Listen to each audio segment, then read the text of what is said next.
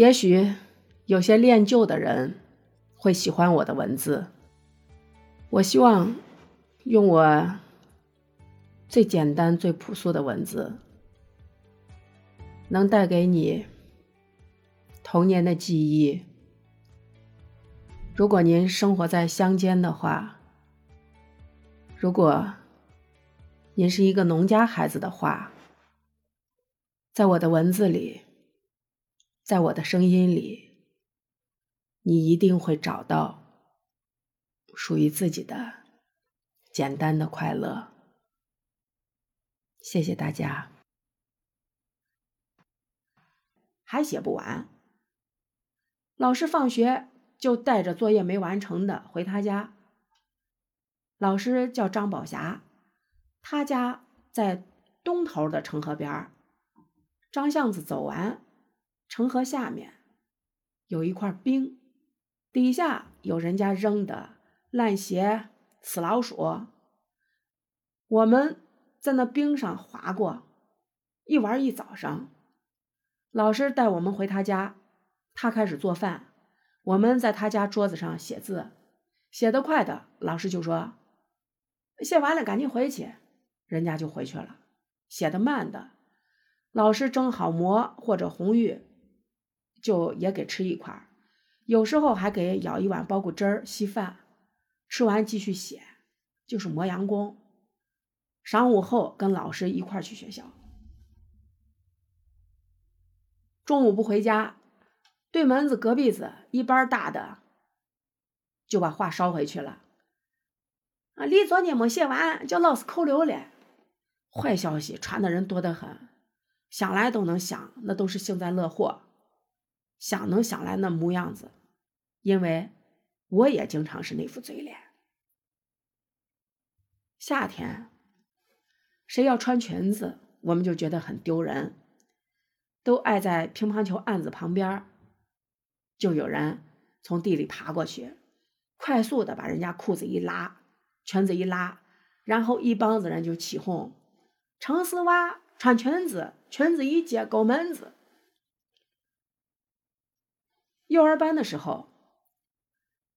教室是一间顶大三十平方米的房子，窗外是北边一个小树林林子，林林子出去是柿树园。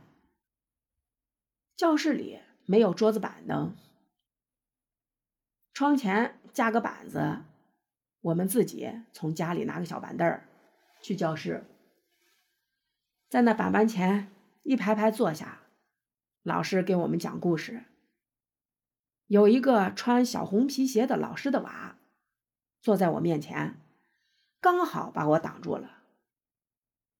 我那个时候穿的鞋是布鞋，我妈纳的布底子，而且我经常大舅二舅还在外头露着，就是大拇指小拇指，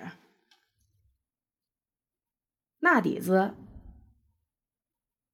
先要把不穿的烂衣服剪了，剪成烂布片子，在锅底儿用铁勺和一点面糊子，烧着搅着，黏糊了放凉，一片一片的抹在布上，压平，晒个半干，压在炕沿底下干透，画上鞋样，几层纳成鞋底子，一层贴上布面做成鞋面我知道，生产队开会时，女人们都腿间夹个夹板，上面夹着鞋底子，手上拿着锥子、线绳子，带着顶针一边听开会一边纳鞋底儿。